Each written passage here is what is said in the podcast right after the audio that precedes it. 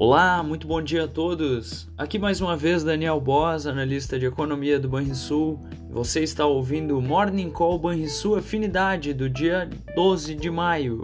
No exterior, teremos hoje a divulgação do índice que mede a confiança do consumidor americano, um bom indicativo antecedente sobre a principal economia do mundo.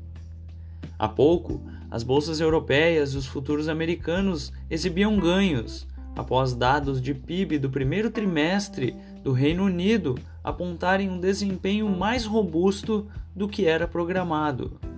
O dólar se mantém em alta frente ao euro, ien e outras várias moedas emergentes, enquanto os retornos dos treasuries sobem, depois de dois dias caindo, com preocupações sobre a saúde de bancos regionais americanos.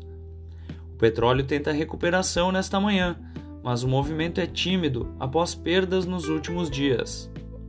A secretária do Tesouro americano, Janet Yellen, planeja se reunir com os principais banqueiros de Wall Street na próxima semana, enquanto o governo Biden luta para chegar a um acordo que evite o calote da dívida.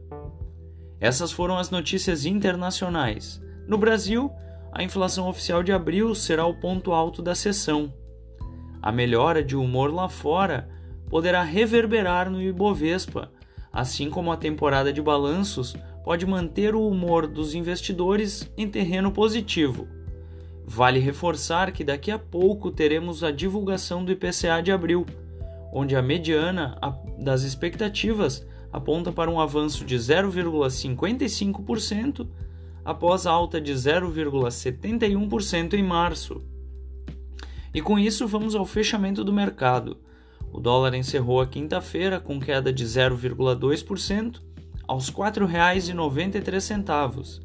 O Ibovespa avançou 0,7% aos 108.256 pontos. O S&P 500 teve um recuo tímido de 0,1% aos 4.131 pontos. O DI futuro para janeiro de 2024 caiu 2 pontos base a 13,25%. E o DI futuro para janeiro de 2028 caiu 18 pontos base, a 11,51%. Você ouviu o Morning Call e sua afinidade com os destaques do dia. Acompanhe de segunda a sexta-feira o nosso overview.